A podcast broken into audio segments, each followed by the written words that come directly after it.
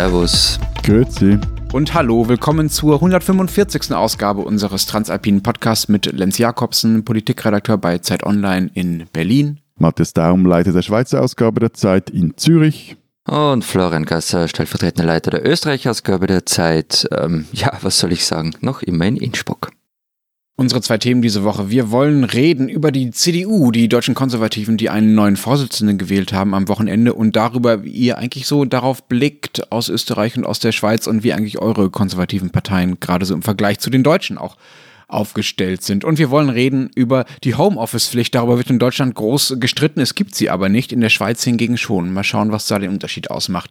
Vorab noch der Hinweis auf unsere Mailadresse. Wie immer sind wir erreichbar unter alpen.zeit.de, falls noch ein paar wütende Studenten an Matthias schreiben wollen. Nein! Und so verdient. Es war so verdient.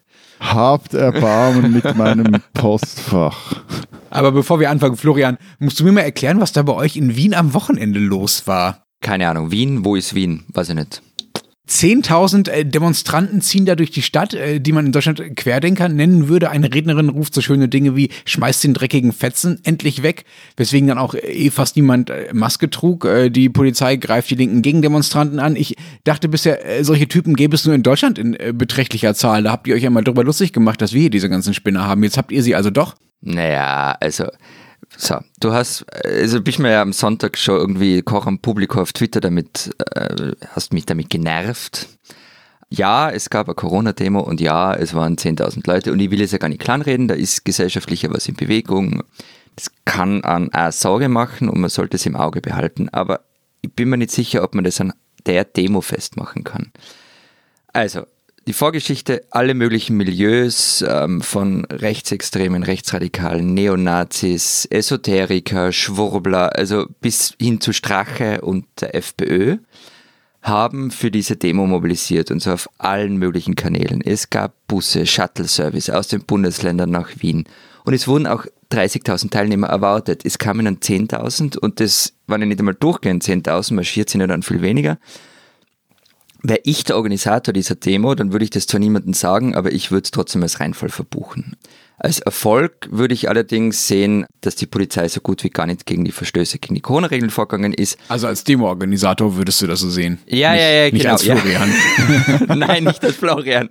Genau, also wie du gesagt hast, also Maske haben die wenigsten getragen, geahndet wurde es nicht oder wenig. Ähm, es könnte dann nur ein Nachspiel haben. Also das wird dann interessant. Wobei ich schon bemerkenswert finde, eine 10.000, das wären für deutsche Verhältnisse, um auch das hier nochmal unter die Nase zu schmieren, ja äh, 100.000 Teilnehmer, so viele waren es in Deutschland nie. Okay, warte, warte, Lenz, äh, das Zahlenspiel kann ich auch. Berlin ist doppelt so groß wie Wien. Das heißt, es werden für Deutschland 20.000. Es waren bei euch, glaube ich, wie viel? 30.000? Also waren es noch immer mehr. naja, aber du hast ja gesagt, es sind auch Leute angereist, ne?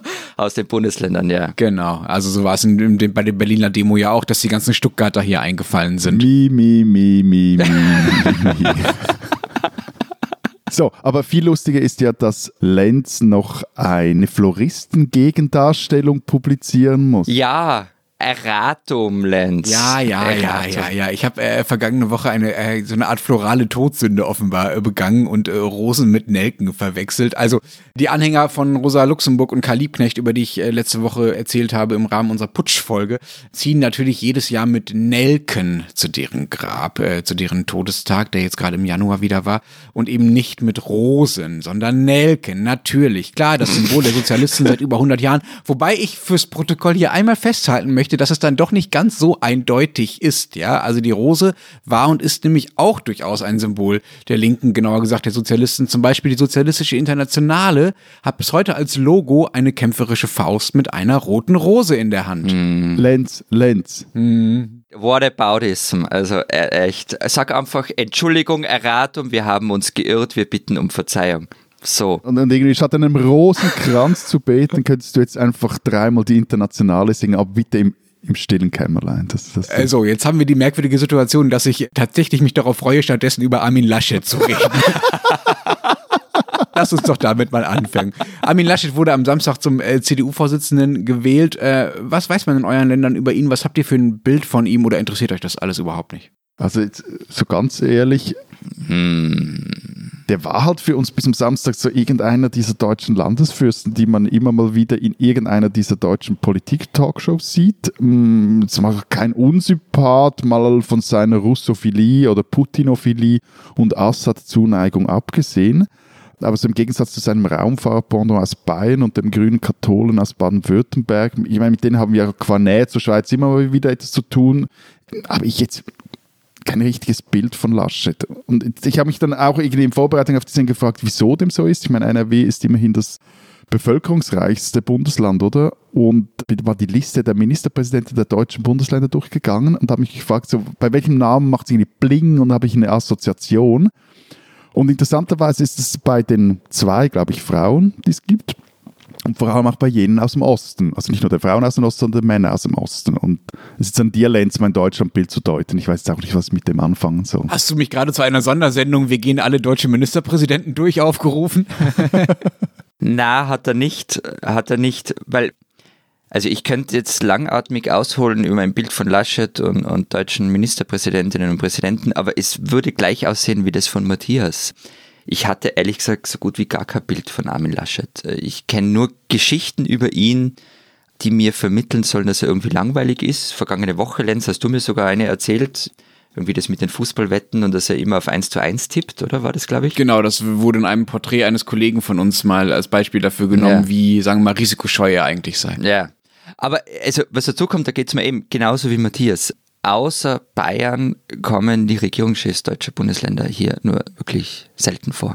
Und, und ich frage mich halt auch, wieso soll mich Laschet jetzt kümmern oder wie sehr soll er mich eigentlich kümmern? Also auch in allen Schweizer Medien interessiert jetzt eigentlich vor allem die Frage, wer wird Kanzlerkandidat und äh, wer steht einer möglichen schwarz-grünen Koalition vor. Oder grün-schwarzen. Aber deshalb habe ich ja dieses ganze Tamtam um diesen Samstag, also das alles ist auf diesen Samstag zugelaufen und ich habe das nicht so wirklich verstanden, weil mir ist es ja ziemlich egal, wer CDU-Chef ist. Ich will wissen, wer deutsche Kanzlerin wird. Habt ihr euch jetzt aber wirklich sehr elegant wieder in so eine Mäkelei über vermeintliche deutsche Aufregung reingeredet. Ich wollte mit euch doch nur ganz harmlos über die Konservativen reden, habe euch nach Armin Laschet gefragt und ihr nutzt es mal wieder, um zu sagen, dass wir Deutschen sie irgendwie alle nicht haben. Also, meinetwegen, ja, es ist unklar, ob Laschet Kanzlerkandidat wird äh, und äh, das könnten wahrscheinlich auch äh, Markus Söder eher werden, den er ja offenbar besser kennt. Finde ich übrigens interessant, ne, dass es da noch so eine, sagen wir mal, räumliche und kulturelle Nähe gibt, die darüber äh, bestimmt, äh, wen man so kennt und für wen man sich so interessiert. Naja, und Bayern ist halt auch sehr groß und, Genau. und wichtigster Handelspartner und so. Das macht schon alles Sinn, aber auch die Ostdeutschland-Nähe finde ich interessant. Also, dass äh, du die Ostdeutschen mittlerweile besser kennst als die, sagen wir mal, äh, nicht ganz so dramatisch auftretenden oder nicht ganz als so dramatisch verstandenen westdeutsche Ministerpräsidenten, die es sonst auch noch gibt, Matthias. Also ja, es kann sein, dass Laschet gar nicht Kanzlerkandidat wird, sondern Söder oder Spahn. Wobei man Laschet auch nicht unterschätzen sollte. Also dieser Parteitag war jetzt insofern nicht ganz unwichtig, weil eben nicht egal war, wer da gewinnt. Es kann durchaus sein, dass Armin Laschet in einem Jahr der mächtigste Regierungschef Europa ist, so, ja. Also das, das ist kein, kein, Sagt das nicht Herrn Macron und Boris, gell? Naja, naja also Boris und Europäische Union. Europas, Europas, ja, ja. Ich kenne ihn ganz gut, also jetzt nicht persönlich eng, aber ich habe die letzten beiden Wahlkämpfe in Nordrhein-Westfalen äh, begleitet und da hat er mich durchaus das eine oder andere Mal überrascht, weil er eben eine Zeit lang wirklich sehr auf Ausgleich bemüht war und sehr vermittelnd und er eigentlich nichts Forderndes, Spitzes, Provokantes gesagt hat.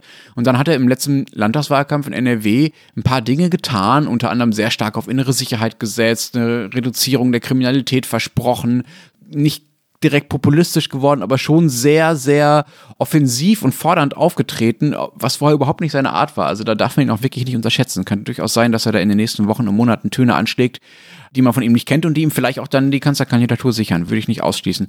Denn eigentlich ist er ja als äh, Versöhner und Vermittler bekannt und inszeniert sich auch als solcher. Und das ist, glaube ich, auch der Grund, weswegen er gewählt wurde. Ne? Die deutsche CDU ist ja noch sehr, sehr, sehr erfolgreich und äh, hält an diesem Erfolg auch ganz gerne fest. Und die CDU hat sich jetzt mit dieser Wahl dafür entschieden, eben nicht auf so eine Art Retro-Variante mit Friedrich Merz zu setzen. Und auch nicht äh, auf Norbert Röttgen, der eher so außenpolitisch äh, unterwegs ist und äh, sich eher für Außenpolitik auch interessiert, sondern eben vor allen Dingen auf jemanden, dem man zutraut, die Partei noch zusammenzuhalten und irgendwie das fortzuführen, was es äh, bisher gab. Das ist ja eine Entscheidung, die bei vielen europäischen konservativen Parteien ansteht. Also versucht man irgendwie das zu bewahren, was man bisher so erreicht hat, oder wagt man einen neuen Weg? Wie haben sich denn da eure Konservativen entschieden? Sind die auch auf Laschet-Kurs oder machen die was ganz anderes gerade? Also bei uns haben sie gerade kürzlich fusioniert. Aus der CVP und der BDP wurde jetzt die Mitte.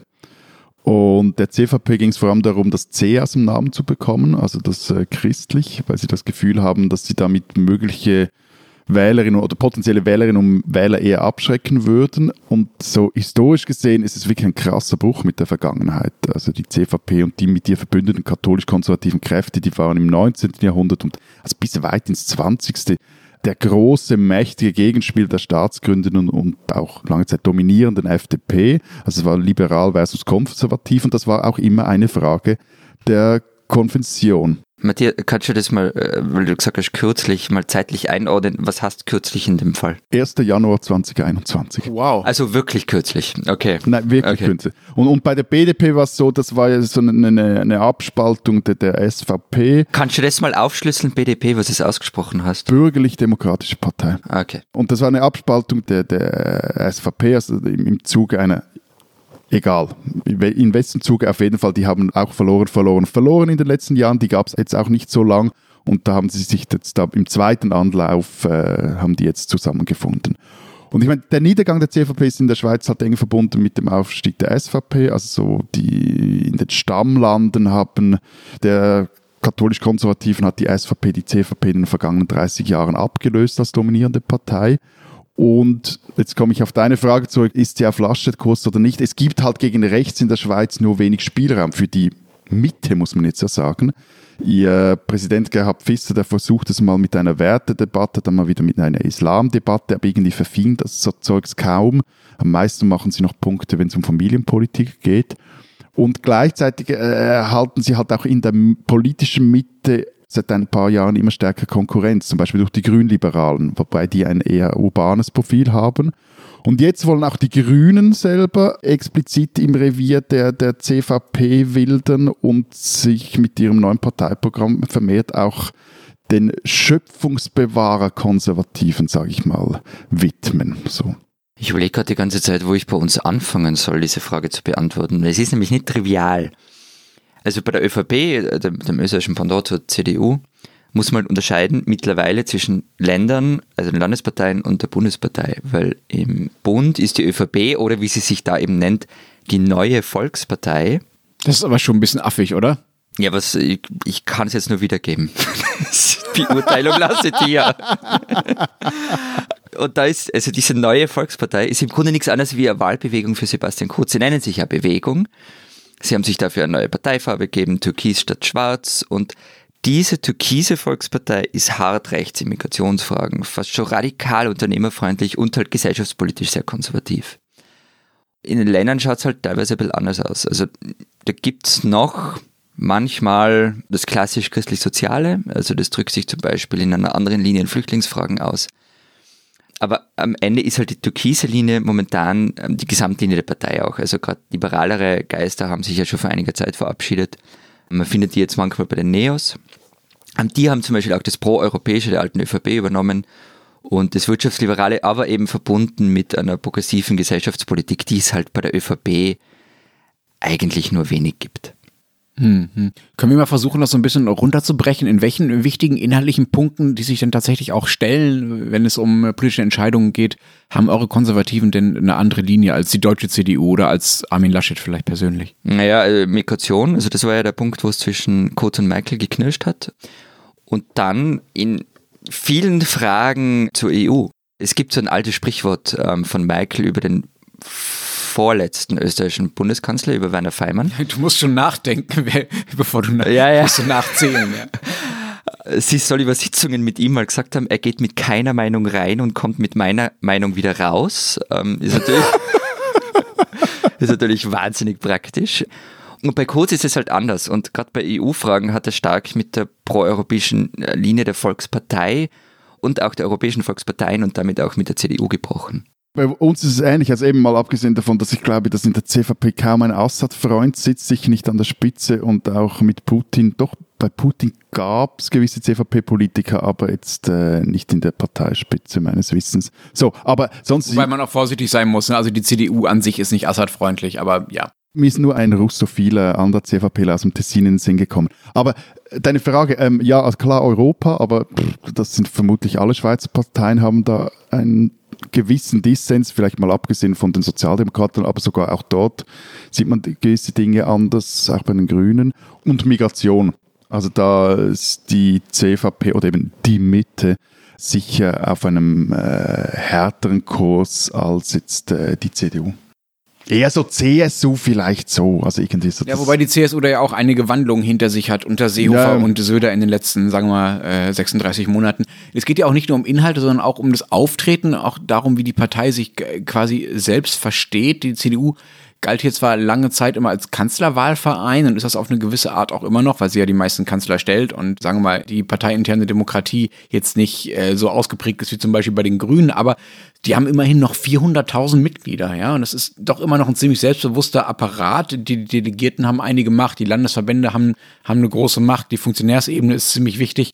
Das kommt mir doch noch anders vor als zum Beispiel bei dieser äh, vermeintlichen Bewegung, als die kurz da äh, die Partei mal eben äh, umgebaut hat, oder? Wie ist das, Florian? Ja und na, es ist nicht so einfach. Derzeit stimmt's und Kurz ist in der Partei fast allmächtig. Und er hat sich diese Macht aber auch ertrotzt, weil eigentlich ähm, ist es wahrscheinlich ähnlich wie bei der CDU, wird die Partei von den Landesfürsten regiert, also den Landeshauptleuten vor allem. Und es war immer relativ egal, wer unter denen Parteichef ist. Und deshalb hat diese Partei ja irgendwie einen Vorsitzenden nach dem anderen verbraucht. Und Kurz ist dann 2017 gekommen, hat übernommen und hat aber, bevor er übernimmt, Bedingungen gestellt. Ich übernehme euch die Partei nur, wenn ihr mir das und das und das erfüllt. Unter anderem eben umfangreiche Machtbefugnisse. Und die wurden ihm äh, von den Ländern zugestanden, halt auch, weil er sehr populär war und nach wie vor ist. Und auch, weil sie keine Alternative hatten. Also ja, derzeit ist seine Macht unumstritten, aber er liefert halt auch Erfolge und wenn es eines Tages nicht mehr so sein sollte, ähm, dann schaut die Welt halt wieder anders aus. Weil rein von den Statuten her hat sich nicht so wahnsinnig viel geändert. Also die Landesparteien könnten morgen sagen, äh, lieber Sebastian, so machen wir das jetzt nicht mehr, wir machen das jetzt wieder so wie früher. Und äh, das heißt, es sind alles informelle Zugeständnisse, die sie gemacht haben letztlich, ja? Also es ist nicht. Ja, sie haben schon zugestimmt im Parteivorstand, das schon. Können eure Parteichefs denn formal, also wenn wir schon über Statuten reden, äh, einfach durchregieren? Können die machen, was sie wollen oder wie groß ist deren Macht? Na, Ja, Ja? ja. was? Also bei uns nicht. Also bei- na, also das pff, na. Also na, Parteichefs meinst du jetzt, äh, wir reden jetzt von den konservativen Parteien, also Ja. nicht von, ja, ja, ja, also Kurz kann das und er hat das ja schon gemacht. Also er kann zum Beispiel die Listen für Nationalratswahlen mehr oder weniger nach eigenem Gutdünken besetzen. Was, wie bitte? Was? Ja. Habe ich das noch nie erzählt? Nochmal, also nur, nur Moment, Moment, Moment. Also, liebe Zuhörer, bitte einmal genau zuhören. Der österreichische Kanzler und Parteivorsitzende Sebastian Kurz kann offenbar allein entscheiden, wer fürs Parlament kandidiert in seiner Partei. Das ist ja so ungefähr das äh, Gegenteil von äh, parteieninterner Demokratie. Wie, wie läuft das denn praktisch? Gibt er der Partei einfach so eine Liste, die er so handschriftlich irgendwie äh, sich abends ausgedacht hat und die sagen dann, ja, ja, äh, wir können ja gar nicht anders, müssen wir absegnen? Die, die hätte ich gerne, die hätte Also- ich gerne im Parlament. Oder stellt, stellt doch die Partei vor Ort noch die ganzen Kandidaten auf in so einem normalen, klassischen, äh, äh, demokratischen Prozess und dann kommt halt äh, Diktator Kurz hinterher und sagt so, nun, den streiche ich jetzt mal runter und setze da meinen Buddy drauf? Also das Wording damals, als er die Partei übernommen hat, war, er erstellt allein verantwortlich die Bundesliste und hat bei den Landeslisten ein Vetorecht. Ich meine, er ist natürlich nicht ganz deppert und schreibt jetzt nicht der gesamten Partei vor, wer wo wie drauf zu sitzen hat, weil ähm, das hätte natürlich ein bisschen Sprengkraft. Aber es gibt Fälle, wo Kurz sagt, nö, möchte ich anders. Ja, gibt's. Wow. Und das lässt die ÖVP so mit sich machen. Er liefert halt Wahlerfolge, von denen die ÖVP seit, weiß ich nicht, ähm, lass mich kurz überlegen, 2002 war das super Ergebnis, ja, also seit, sie- seit 18 Jahren nicht mehr hat. Ah. Aber dann muss es ja mittlerweile ein Lager an Kurzabweichlern in der ÖVP geben, die wegen ihm nichts werden, also nicht auf Listen kommen. Davon ist auszugehen, ja. Aber interessant, das kann ja nicht mal Christoph Blocher in der Schweiz. Also es ist ja so, dass das. SVP-Parteipräsident zu Der ist auch nicht Parteivorsitzender, oder? ja, ja, aber eben, aber das ist ja Aber, das, aber. Ja, aber, nein, ich meine SVP, In der Schweiz ist wichtig, wer der Parteifinanzier ist und nicht wer der Vorsitzende ist. also ich meine SVP-Parteipräsident zu sein, ist wirklich ein, wie soll ich es jetzt freundlich ausdrücken, nicht sehr attraktiver Job, finde ich. Und jetzt mal abgesehen davon, ob, was man von der Partei hält oder inhaltlich etc., aber äh, Marco Chiesa heißt äh, der derzeitige Präsident, habe ich sicher noch nie gehört. Diesen Namen ist ein Tessiner. Und der muss sich die ganze Zeit eben absprechen mit Herleberg, also mit Blocher, mit der Tochter Blocher, mit der Entourage etc. pp. Aber trotzdem, also jetzt so einfach, dass die sagen, der und der kommt auf die Liste, der und der nicht. So einfach geht es dann nicht. Da haben die Delegierten dann doch auch das eine oder andere zu sagen. Und es gab auch schon Vorfälle, wo Blocher dann irgendwie kurzfristigst bei irgendwelchen Delegiertenversammlungen noch aufs Podium stürmen musste, um quasi die Delegierten wieder auf Kurs zu bringen. Aber einfach so hätte er das äh, nichts gekommen. Und das finde ich zum Beispiel auch ein interessanter, um den Schwenk nochmal zum Lasche zu machen, wenn ich das richtig interpretiert habe, sind ja die Delegierten an diesem CDU-Parteitag, das sind eigentlich die meisten sind Berufspolitiker. Na, Funktionäre, würde ich sagen. Und, und das ist bei uns schon nochmals etwas anders. Die sind bei uns, habe ich so das Gefühl, näher an der Basis dran. Und da äh, haben dann auch eher mal noch Leute eine Chance, die gewisse Entwicklungen in der Partei äh, draußen aufnehmen und so dieses immer sehr Beständige, das ich jetzt bei dieser Wahl von Laschet irgendwie das Gefühl habe, sich auch durchgesetzt hat, dass das etwas weniger äh, stark ausgeprägt ist. Mhm. Wobei man das relativieren muss. Ne? Also Laschet hat diese Wahl mit 60 Stimmen Vorsprung gewonnen vor Friedrich Merz, äh, der ja als äh, der Mann einer, sagen wir mal zumindest einem, eines Teils der Basis äh, galt oder gilt. Ähm, Wird er als Wirtschaftsminister? Selbstlos. Nicht mehr in dieser Regierung. Ja, völlig irrer Stand natürlich von ihm, da, sich da mal irgendwie anzubieten, nachdem er vorher gesagt hat, er würde eben nicht in die, äh, sich um dieses Amt bewerben, also um das äh, Vorsitzendenamt, um dann in der nächsten Bundesregierung unbedingt zu sitzen. Ja, also ganz merkwürdig, aber was ich eigentlich sagen wollte, 60 Stimmen Vorsprung bei 1000 Delegierten, das ist nicht viel, ja. Das heißt, ein großer Teil der Delegierten dort haben für März gestimmt und damit halt für den Mann, äh, von dem zumindest ein Teil der CDU-Basis der Meinung ist, dass er eigentlich äh, der Bessere wäre. Aber es ist ja auf diesem Parteitag noch was anderes passiert. Sebastian Kurz war zu Gast äh, neben ähm, einigen anderen. Ähm, habt ihr den Auftritt gesehen? Ich war im Schnee äh, beim Schlitteln. Aber Florian, du doch bestimmt. Ich habe, na, Wochenende, Entschuldige. Wie konntest du das verpassen? Es war spektakulär, es waren ungefähr 40 Sekunden. Hand gestoppt. Er hat es eigentlich nur geschafft, Hallo und Tschüss zu sagen. Mehr war eigentlich nicht drin. So, es war wirklich ganz, ganz merkwürdig. Tschüss hat er sicher nicht gesagt. Er hat Nein, sicher aber nicht Tschüss gesagt. Aber ich wollte nicht äh, in Versuchung geraten, euer mhm. Österreichisch äh, zu imitieren. Das kann nur noch hinten losgehen. Dafür bist du hier zuständig, Florian, da du es nicht gesehen hast. Also er hat Hallo und Tschüss gesagt. Paraphrasiere ich das mal. Es waren neben ihm dann noch Donald Tusk und Svetlana Tichanowskaja da, die äh, interessanterweise deutlich mehr Zeit bekommen haben und wie ich finde auch vielleicht zu Recht mehr Zeit bekommen haben. Also kurz ist äh, vielleicht noch beliebt bei der CDU, aber vielleicht dann doch nicht mehr so wichtig, wie man sich das als Österreicher manchmal, manchmal einbildet. Du siehst das falsch, er hat sich vielleicht einfach nicht mehr als 40 Sekunden Zeit genommen, weil die Veranstaltung zu unwichtig war. Weil er noch zu Bild musste, meinst du? Weil er noch zu Bild musste, ja. Vielleicht sind halt aber auch Tipps aus Österreich für deutsche Innenpolitik historisch gesehen etwas heikel. Na, also, Moment, wir müssen das kurz auflösen. Es ist ein bisschen Insider zwischen Lenz und mir, weil ich eben, glaube ich, am Freitag geschrieben habe, hey, lass uns doch über dieses ähm, CDU-Vorbild kurz äh, im Podcast auch noch kurz sprechen. Und er hat mir dann irgendwie angepöbelt, das ist so aus der Zeit gefallen und das ist doch längst vorbei und hin und her. Und eben, weil du gerade gemeint hast, wir bilden uns das ein, äh, ich bin mir nicht so sicher, ob wir uns das nur einbilden. Also seit 2015 wird Sebastian Kurz irgendwie in alle Talkshows eingeladen, die größten Zeitungen interviewen ihn ständig, auch zu deutschen Innenpolitik-Themen, was einfach völlig gaga ist. Und es gab Zeiten, und das ist noch nicht lange her, Herr Jakobsen, da habt ihr mir aus Berlin vor Zeit online, auch du, im Wochentakt angerufen, ob ich nicht was zu Code schreiben kann, weil es so großes Leserinteresse dran gibt. Und ich verstehe, dass dir das mittlerweile ein bisschen peinlich ist, aber in Wahrheit haben wir uns in Österreich schon sehr darüber gewundert, wie wichtig ihr Sebastian Kurz nehmt. Ja, es ist schon sehr lustig mit euch, ne? Also mal mit dem Detail anzufangen. Also ich habe dich nicht angepöbelt, ich habe dir einfach nur ohne übertriebene Höflichkeitsfloskel eine Einschätzung abgegeben. Das wird dann in Österreich als Anpöbeln wahrgenommen. Das sagt vielleicht mehr über den Unterschied unserer Länder als nur über den Unterschied äh, zwischen uns beiden.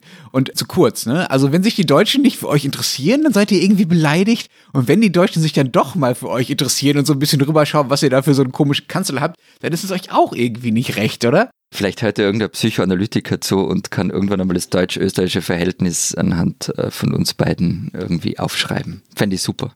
Also im Ernst, wir schauen äh, sicher äh, mehr auf Kurz als auf andere österreichische Kanzler vorher und auch mehr, als es sozusagen der Größe eures kleinen Landes angemessen wäre. Aber er ist ja auch ehrlich gesagt ein bisschen spannender als die, die davor so dran waren zum Beispiel. Ja, hat die Partei umgekrempelt, umgekrempelt mal eben, die Wahlen dominiert, ist einfach unglaublich jung hat sich in einigen Themen international hervorgetan, die auch für Deutschland relativ wichtig sind, da oft, wie du gesagt hast, eine andere Position eingenommen als Angela Merkel beispielsweise. Und dazu kommt dann halt, dass äh, die deutschen Konservativen bis jetzt zu diesem Samstag und vielleicht auch noch ein paar Monate weiterhin äh, auf der Suche nach einem Weg für die Nach-Merkel-Zeit waren. Da schaut man sich halt etwas mehr um. Ja, also was sicher stimmt, um auf die Ursprungsfrage zurückzukommen, dass die Wahl von Laschet äh, eine, eine zumindest vorläufige Absage ist, dass die CDU sich in irgendeiner Weise am Vorbild Kurz ausrichten will. Also das wurde ja immer wieder mal behauptet, dass die Union in einem Erneuerungsprozess sich die österreichische ÖVP zum Vorbild nimmt. Es wäre aber, finde ich, auch sehr seltsam gewesen und ich habe das nie so richtig verstanden, warum die CDU das aus einer Position der Stärke heraus überhaupt machen sollte. Diesen Schweizer sollten Sie kennen. René Fasel ist äh, Präsident des Internationalen Eishockeyverbands und ist Schweizer und leitet diesen Verband hier von Zürich aus. Aber René Fassels Herz schlägt nicht so sehr für Zürich, sondern schlägt eher für Russland und vor allem fürs russische Eishockey. Als die Sowjets noch auf dem Eis Ballett tanzten und die rüppelhaften Kanadier schwindlig spielten, da ging dem jungen Fasel das Herz auf. Zur Eishockey-Karriere so richtig großen reichte es ihm zwar nicht, obwohl er auch mal bei Fribourg-Gotteron spielte. Er wurde dann Schiedsrichter und Karriere machte aber dann vor allem als Funktionär. Zuerst als Schiedsrichterfunktionär, dann als Verbandspräsident in der Schweiz und seit 1986 hat er Funktionen beim IIHF, eben diesem internationalen Eishockeyverband. Seit den 90er Jahren präsidiert er den auch. Nun kam es aber so, dass vergangene Woche Herr Fassel einen kurzen Städtetrip machte und zwar nach Minsk, genau zum Autokraten Lukaschenko, weil dort sollten ab Mai die nächsten Eishockey-Weltmeisterschaften stattfinden. Nun ist es aber so, dass seit den Jahren, im vergangenen Jahr Lukaschenko die Opposition, die die Wahlen eigentlich gewonnen hat, verfolgt, tausende Leute äh, verhaften lässt, einsperren lässt, foltern lässt. Es gab unzählige Tote, es gibt hunderte politische Gefangene in Weißrussland oder in Belarus, wie man sagt. Aber Herr Fasel, der auch schon mal ein Nord- und südkoreanisches Frauenhockey-Team gemeinsam bei einer Olympiade aufs Eis geschickt hatte, Herr Fasel also glaubte, dass er auch hier der große Friedensstifter spielen könnte. Und zwar indem er Alexander Lukaschenko, seinem Buddy, mit dem er auch schon x-mal zusammen Eishockey gespielt hat, einfach mal so auf die Schulter klopfen könnte und sagen, hey Alexandre, qu'est-ce que tu fais là? Nun kam es so, wie es kommen musste. Lukaschenko nutzte diesen Auftritt von Fasel für seine eigene Propaganda. Man sah also dann vergangene Woche Bilder, wie ein Schweizer Eishockey-Funktionär einen, einen, einen belarussischen Autokraten innigst umarmt und, wie man heutzutage so schön sagt, der Shitstorm wütete. Das ging dann so weit, dass übers Wochenende ähm, nicht nur einzelne Nationen, sondern auch die Hauptsponsoren sagten, Freunde, nicht mit uns. Wenn ihr die WM in Minsk spielen wollt, dann ziehen wir uns zurück. Und am Montag gab dann der Internationale Eishockeyverband bekannt, tatsächlich die WM findet, wenn sie denn überhaupt stattfindet, woanders statt. Wer dieser René Fassel ist und das kann man nachlesen. Diese Woche in der Zeit Schweiz. Meine Kollegin Sarah Jäcki hat ihn in der Villa Freigut hier in Zürich dieser Tage besucht und mit ihm gesprochen und zusammen mit Simone Brunner, einer Kollegin aus Wien, ein tolles, wie ich finde, Porträt geschrieben. Röde Fassel, ein sowjetischer Eishockey-Freund, den man kennen muss. Kurzer äh, Zusatz noch, das Porträt kann man auch in der Österreich-Ausgabe der Zeit lesen.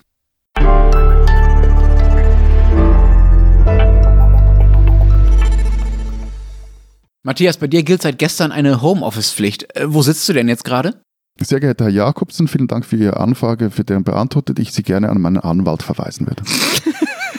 Äh, ja, hallo, ich weiß, dass du da bist. Sprich mit mir. Sehr geehrter Herr Jakobsen, vielen Dank für Ihre Anfrage, für den Beantwortung, ich Sie gerne an meinen Anwalt verweisen würde. Mit der Homeoffice-Pflicht ist hierzu eigentlich nicht mehr zu spaßen, weil, wie gesagt, das ist eine Pflicht. Also das, das hatten wir jetzt noch nie in dieser Pandemie. Wir hatten mal eine Empfehlung im Frühjahr und dann waren auch sehr viele Leute wirklich nicht mehr in den Büros und, und arbeiteten von zu Hause aus. Und jetzt aber gilt, wo immer möglich, muss zu Hause gearbeitet werden. Und weil es zurzeit aus den Kantonen heißt, dass die Arbeitsinspektorate Hinweisen aus Wirtschaft oder aus der Bevölkerung nachgehen würden, und zwar allen Hinweisen, sage ich zu dieser Frage einfach mal nichts. Was ihr sollt euch gegenseitig da verpfeifen, oder wie? Wie gesagt, ich sage zu dieser Frage jetzt einfach mal nichts. Hm. Ja, also so habe ich das interpretiert. Okay. Mhm, mhm. Okay, wir denken uns unseren Teil. Kannst du mal genauer erklären, wer bei euch denn jetzt alles ins Homeoffice muss? Hier wird es eben schon wieder kompliziert. So ganz klar ist das nicht, auch wenn du die Verordnung liest. Wobei dort steht ganz klar, also eigentlich alle Bürojobs sind gemeint. Also außer jene, für die du irgendwie kritische oder überdimensioniert große Infrastruktur nach Hause schleppen müsstest. Also der Bank, ich glaube, ich verstehe das so, der Bankangestellte oder die Bankerin mit ihrem Bloomberg Terminal und den sieben Bildschirmen, die wird diese nicht im eigenen Schlafzimmer aufbauen müssen. Und wenn ich dir jetzt da richtig interpretiere, sagst du jetzt, dass du zum Zeitung machen vier Bildschirme brauchst, oder? Wie gesagt, ich sage zu dieser Frage nichts. Okay, ich verstehe es trotzdem nur immer nicht. Geht es bei dieser Pflicht und darum eben, wer, wer im Homeoffice sein soll ähm, oder muss, lediglich um die berufliche Erfordernis, also eben die sieben Bloomberg-Bildschirme, oder auch darum, ob es überhaupt möglich ist, den Job von zu Hause aus zu erledigen. Weil da könnte man ja einwenden, ich habe keine Möglichkeit daheim, also weil kein Platz da ist, weil lauter Kinder da sind, oder, und auch das soll es nur geben, und ich kenne diese Fälle, kein Internet oder zu langsames Internet, um die Arbeit, die man eigentlich machen soll, zu erledigen. Also ich kenne es sogar von mir selber, als ich mit Homeoffice begann und, und die Videokonferenzen zugenommen haben und alle um mich herum ein, wo Homeoffice waren, da hat es WLAN aufgegeben. Also ich musste mir da einfach mehr Bandbreite organisieren. Eben, also gemäß der neuesten Verordnung muss es überall dort Homeoffice geben, wo es möglich ist und einwenden, dass damit zum Beispiel das Arbeiten ineffizienter werde, die Absprachen komplizierter etc. gelten anscheinend nicht. Mhm. Wobei es da auch die, also die Ansprache bei all dem ist eigentlich weniger gegenüber den Arbeitnehmern, sondern eher gegenüber den Arbeitgebern, dass die ermöglichen sollen, dass die Leute nicht alle ins, ins Großraum, im Großraumbüro Okay. antraben äh, müssen, weil es halt so ist, dass das immer noch an manchen Orten der Fall ist, wo es eigentlich nicht nötig wäre und es geht halt vor allem darum, auch die Mobilität weiter runterzufahren, also dass weniger Leute pendeln in der S-Bahn, mit der Tram, im Bus etc. So. Hm. Was ich noch nicht ganz verstehe, wie weist man denn dann konkret nach, äh, dass man äh, nicht im Homeoffice arbeiten kann? Wenn bei euch die Polizei ins Großraumbüro kommt, was müssen die Leute da vorzeigen, damit sie da weiter sitzen dürfen? Ich glaube, wenn du Pyjama-Hosen anhast im Großraumbüro, dann ist es ein Beleg dafür, dass du im Großraumbüro auch lebst. Von dem her, das, äh, das passt.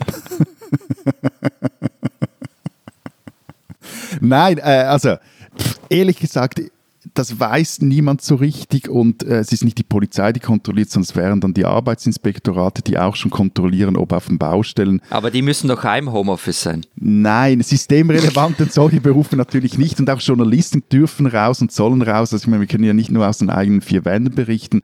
Aber ich glaube, der Witz, Wir sitzen alle daheim. Gott. ja, aber nein, aber, aber, aber der Witz an dieser Regel ist, oder der Witz, oder der, der Punkt ist, dass sie zwar sehr absolut formuliert worden ist, aber ich mir ernsthaft nicht vorstellen kann äh, und nicht nur auf- aufgrund, weil du da irgendwie x tausend Arbeitsinspektoren zusätzlich bräuchtest, um das alles zu kontrollieren, es auch nicht so sehr darum geht, jetzt das irgendwie knallhart durchzusetzen, sondern eben einfach mal so das ganze Mobilitätsniveau etwas runterzufahren. Und dort also jetzt irgendwie keine Pyjama-Hosen-Witze mehr, aber dort, wo halt die Büros wirklich groß sind und die Leute wie in Batteriehaltung aufeinander sitzen, auch mal einzugreifen. Okay, ich verstehe. Also eine Pflicht, die in der Breite vor allen Dingen als Appell äh, wirken soll. Was ich trotzdem nicht verstehe, ist, äh, warum sowas gerade in der Schweiz durchkommt. Ich dachte, ihr würdet sonst so unglaublich viel Rücksicht auf eure Wirtschaft nehmen.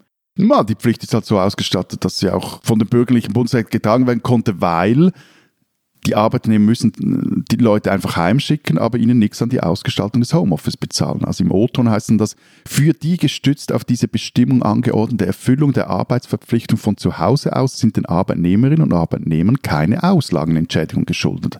Also das Aufgebot der WLAN muss der Herr Gasser, dann müsste er auch in der Schweiz selber bezahlen. Ja, das muss ja in Österreich auch selber zahlen, so ist es nicht. Genau. Und, und es ist halt eben so, also wenn du jetzt zum Beispiel in einem Einzelbüro sitzt, das darfst du noch. Ähm, und wenn du aber mit zwei Leuten jetzt äh, in einem Büro sitzt, da müssen dann beide eine Maske tragen. Also auch Abstand halten genügt hier nicht mehr. Was haltet ihr denn von diesen Homeoffice-Regelungen und vom Homeoffice generell? Scheint euch das richtig und nötig gerade? Also zur Regel finde ich, wie ich vorher gesagt habe, ich glaube, das ist jetzt wie ein weiteres Instrument in diesem Strauß, um eine mögliche dritte südafrikanisch-britische oder äh, garmisch-partenkirchische äh, Viruswelle abzudämpfen. Ja, Und, und äh, grundsätzlich mag ich aber eigentlich Homeoffice sehr. Also so, wenn es halt dann eben nicht die ganze Woche ist, also ein bis zwei Tage aber die Woche von zu Hause, aber das, das finde ich cool, mache ich auch schon länger. An der Umgebung, an der Ideen, gerade halt, weil jetzt bei uns hat so die Woche recht durchgedacht. Dieses Montag, Dienstag, Großkampftag für Zeitungsproduktion, Podcastaufnahme, Mittwoch dann so eine Art Wirtesonntag, da läuft meistens wenig und dann zieht es dann wieder an. Aber eben halt nur im Homeoffice zu arbeiten, da habe ich dann auch äh, Sympathien für die Studierenden, die mir böse Mails geschrieben haben. Das ist halt schon auch, das macht dich etwas gaga. Also nicht nur, weil man Kolleginnen und Kollegen nicht sieht, sondern auch, weil mir so geht, wenn ich im Büro arbeite, dann ist mir alles andere so mehr oder weniger schnurzegal und ich kann mich da so richtig auf die Arbeit konzentrieren und zu Hause ist das halt doch etwas anders. Ich mag ja Homeoffice sehr ähm, und ich mache ich mach das ja seit zehn Jahren. Also ich habe das ja vor Corona schon gemacht, also halbe Woche in Tirol Homeoffice und in Wien im Büro. Und ich finde es eigentlich ganz gut. Aber ich, mag schon, also und ich habe mir das halt auch, ich habe halt wirklich äh, sehr privilegiertes Homeoffice, also auch ein bisschen abgetrennt vom Rest und so weiter.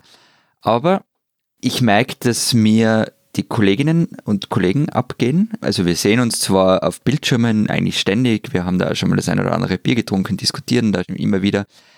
Aber dieses allein rumsitzen, ohne Ansprache zu haben oder ohne auch nur, und das klingt jetzt trivial, aber das finde ich schon, also ich merke, dass es drückt langsam, auch nur den Weg ins Büro zu haben, das geht mir langsam auf die Nerven. Und also ich sehne mich ehrlich gesagt schon ein bisschen wieder danach, dass sich das ändert.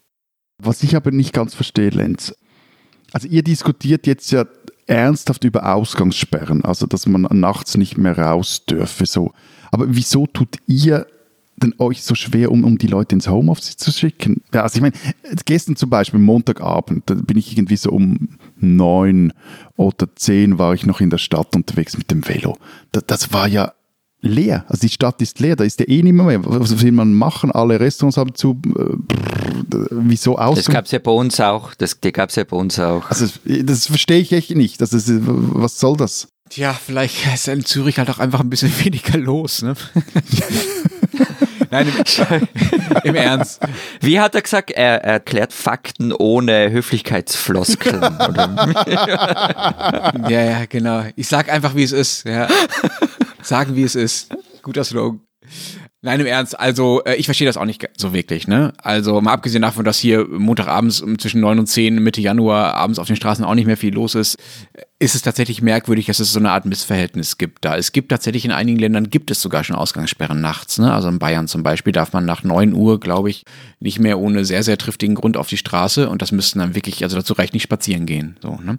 Und ich glaube, dass gleichzeitig die Büros noch offen sind, ist einerseits damit zu erklären, dass das produzierende Gewerbe in Deutschland einfach sehr, sehr, sehr, sehr wichtig ist. Also einmal ökonomisch, aber auch mental, also für das Selbstverständnis der deutschen und äh, auch der deutschen Politik. Und ich glaube, wenn jemand sagt Homeoffice-Pflicht, dann gehen bei vielen direkt die Alarmglocken an im Sinne von, oh Gott, oh Gott, dann stehen bei VW die Bänder still, was natürlich Quatsch ist.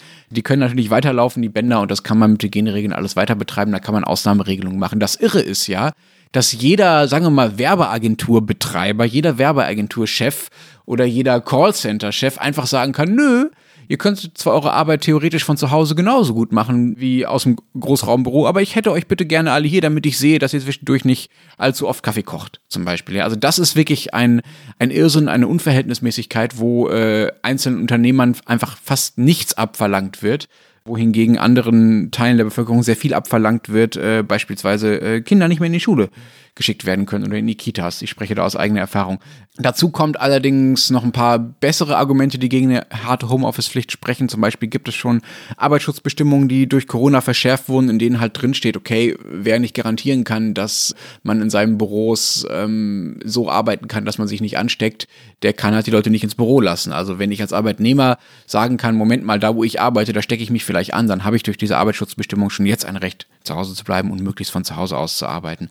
Aber es kann übrigens sein, dass all das, was ich jetzt erzähle, nicht mehr aktuell ist, wenn Sie, liebe Hörer, ihr liebe Hörer, diesen Podcast hört.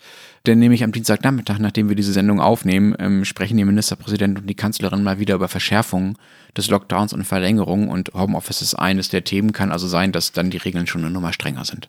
Aber was ich wirklich interessant finde, in der Schweiz wurde diese Homeoffice-Pflicht erlassen und ehrlich gesagt, bis jetzt ist der Aufschrei sehr, sehr, sehr gering. Also jetzt, jetzt wird etwas diskutiert, wie, wird es umgesetzt. Es gibt, und es gibt so diese Verpetzereien und so oder die angedrohten Verpetzereien so. Aber ich habe dann noch etwas gelesen, also bei euch in Deutschland stimmt das, Lenz. Also es gibt eine Unverletzlichkeit der Wohnung, die im Grundgesetz äh, festgeschrieben ist. Gibt es auch in der Schweiz, steht auch in der Bundesverfassung Privatsphäre etc. Und deshalb sei die Voraussetzung für eine gesetzliche Pflicht zum Homeoffice, dass der Arbeitnehmer, die Arbeitnehmerin zustimmen würde und außerdem müsse der Arbeitgeber Zutritt zur Wohnung des oder der Angestellten erhalten. Also es stimmt das. Äh, jein. Also, dass der Arbeitgeber in die Wohnung des Homeoffice-Arbeitenden darf, äh, liegt übrigens an der Europäischen Datenschutzgrundverordnung. Der, der Arbeitgeber muss nämlich in der Lage sein, zu kontrollieren, ob ich, ob ich mit dem Datenschutz so umgehe, wie das diese Grundverordnung äh, von mir verlangt. Dazu muss er jederzeit an meinen Rechner können. So. Und dazu. Also, Moment, das, das heißt, es, es gilt dann für Österreich auch und nicht nur für Deutschland diese Regel. Weil ja, wie ihr das im Detail umgesetzt habt, weiß ich nicht. Das müsstest du dann vielleicht mal selber recherchieren, lieber Florian. Ja, Aber Grundsätzlich gilt diese Grundverordnung für euch ja auch. Ja, ja, also der Arbeitgeber muss an den Rechner kommen. Das heißt, der darf also, nicht in meinen. Das heißt, Florian sollte endlich mal sein Homeoffice-Büro aufräumen, dass der, das reine Esser bei ihm ans Pult kommt. ja, ja, Moment. Der Arbeitgeber hat sich nicht dafür zu interessieren, wie aufgeräumt es bei Florian ist und wie es bei ihm äh, zu Hause auf der Toilette aussieht, aber er muss halt im Zweifelsfall an den Arbeitsrechner, der bei dir auf dem Schreibtisch steht. Das Ganze muss aber eben, weil die äh, Wohnung ja so unverletzlich ist und das zu den Grundrechten gehört, muss vertraglich geregelt sein. Also im Arbeitsvertrag muss genau stehen, wann und wie und warum und unter welchen Bedingungen. Warte mal ganz kurz, aber reicht da nicht, dass er auf meinen Rechner zugreifen kann? Da? Nein, das reicht nicht. Okay. Du musst aufräumen. Ich muss aufräumen, ja. Das geht ja übrigens auch nicht immer. Also wir haben hier äh, ganze Behördenzweige, die äh, noch mit Faxgeräten arbeiten. Da kannst du davon ausgehen, äh, dass es diese Fernkontrolle von Arbeitsrechnern natürlich äh, in vielen Unternehmen noch nicht gibt. Jedenfalls müssen auch alle anderen Teilnehmer, alle anderen Bewohner, alle anderen Erwachsenenbewohner zumindest der Wohnung, die betreten werden soll, zustimmen. Das heißt, Florian, um in deinem Beispiel zu bleiben, wenn dein Arbeitgeber kommt und in dein Arbeitszimmer will und deine Frau sagt oder ein anderes erwachsenes Mitglied deiner Familie, nö, will ich aber nicht, dass du hier gerade reinkommst, lieber Arbeitgeber von Florian, dann darf er das auch nicht. So. Was durchaus passieren könnte. genau. So. Wenn das jetzt allerdings fünfmal hintereinander vorkommt, obwohl der nette Arbeitgeber sich angemeldet mhm. hat und deine Frau aber sagt, nö, mach ich nicht, dann kann der Arbeitgeber Arbeitgeber irgendwann sagen, okay, Florian, dann darfst du aber auch nicht mehr zu Hause arbeiten, dann musst du mal wieder ins Büro kommen. So, das ist die Logik dahinter. Also ja, es gibt dieses Recht auf Betreten der Wohnung, aber es ist sehr, sehr, sehr, sehr eingeschränkt. Jetzt haben wir schon äh, den Bogen halb zu dir genommen, lieber Florian. Wie ist es denn bei euch gerade mit Homeoffice geregelt in Österreich? Ja, also es gibt manche, die eine Pflicht fordern, es gibt aber keine. Es gibt halt auch die Empfehlung, ähm, ähm sowieso wie bei euch. Ähm, derzeit äh, schaut es laut Umfragen so aus, dass ein Drittel überhaupt nicht von daheim aus arbeitet. Noch einmal 30 Prozent sagen, sie haben gar keine Möglichkeit, das zu tun. Und die, die von zu Hause aus arbeiten, also das, der Rest teilt sich so 50-50 auf, auf arbeitet komplett von zu Hause oder teilweise von zu Hause, das sind halt eher die Höherverdienenden, ehrlicherweise. Und das Problem ist, Homeoffice ist in Österreich gesetzlich nicht geregelt kein Scherz, also wir sind bald im Jahr zwei der Pandemie, aber auf das Homeoffice-Gesetz warten wir noch. Die ähm, zuständige Ministerin, ähm, vielleicht könnt ihr euch erinnern an vergangene Woche, die trat vor kurzem zurück wegen ihrer Masterarbeit und ihrer Dissertation. Das war die mit Google Translate. Ja, genau, die war das. Ihr Nachfolger will da jetzt Gas geben. Er sagt, das ist ähm, ganz oben auf seiner To-Do-Liste. Also vielleicht gibt es sogar was, bis dieser Podcast erschienen ist, aber bislang ähm, gibt es kein Homeoffice-Gesetz.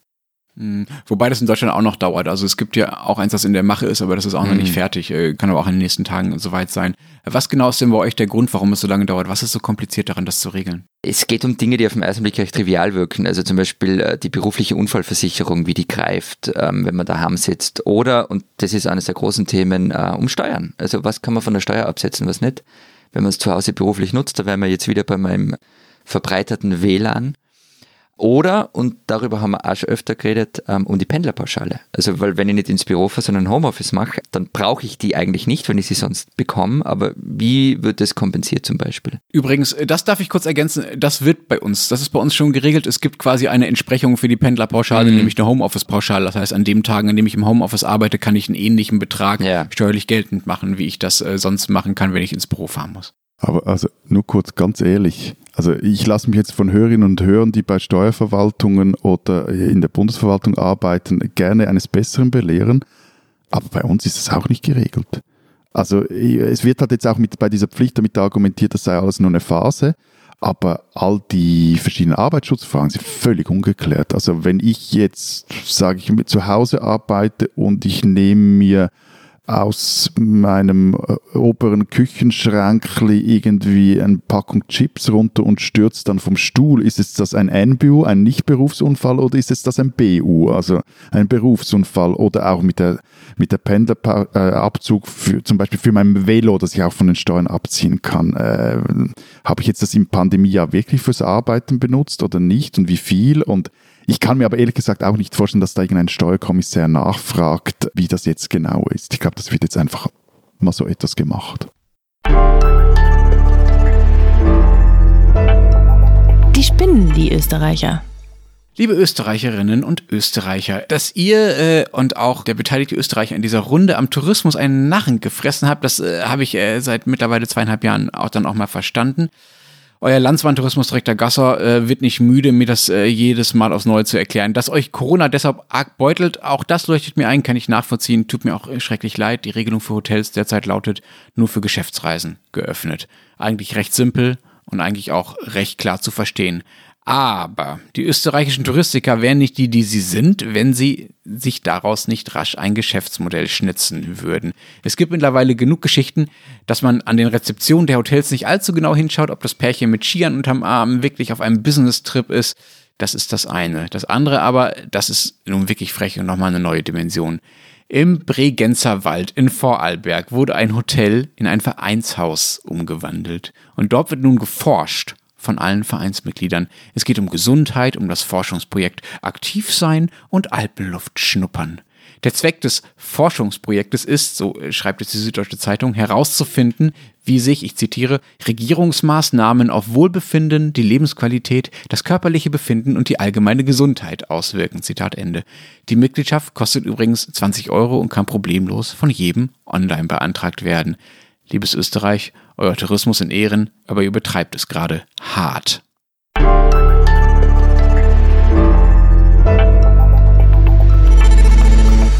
Das war's diese Woche bei unserem Transalpin Podcast. Wenn Sie wissen wollen, was in Österreich und der Schweiz sonst noch so los ist, lesen Sie Zeit Österreich, Zeit Schweiz, gedruckt und digital. Was steht sonst noch so drin, außer der verrückte Eishockey-Präsident? Ich gehe der Frage nach, wieso Amazon in der Schweiz den Onlinehandel nicht dominiert wie in euren beiden Ländern, weshalb das so ist. Bei uns gibt es eine große Geschichte über die Zunahme von psychischen Erkrankungen unter Landwirten und warum darüber so wenig gesprochen wird. Und eine Recherche von August Modersohn und Herwig Höller, die der Frage nachgehen, wie es passieren konnte, dass eine Ukrainerin, die schon mal auf einem Foto mit Hackenkreuz und Hitlergruß abgebildet war, ein Stipendium am Institut für die Wissenschaft vom Menschen in Wien bekommen hat. Entschuldigung, man munkelt, dass Timothy Snyder jetzt ein großer, dicker Freund der Österreich-Redaktion der Zeit ist. Ja, ja. Timothy Snyder spielt in dieser Geschichte auch eine sehr wichtige Rolle. Seien Sie gespannt. Und wenn Sie wissen wollen, was in Deutschland so los ist und äh, wer Timothy Snyder ist, dann googeln Sie oder lesen Sie den Rest der gedruckten Zeit oder natürlich Zeit Online. Wir hören uns nächste Woche wieder. Bis dahin sagen Sie Vielen Dank. Adieu. Und Tschüss.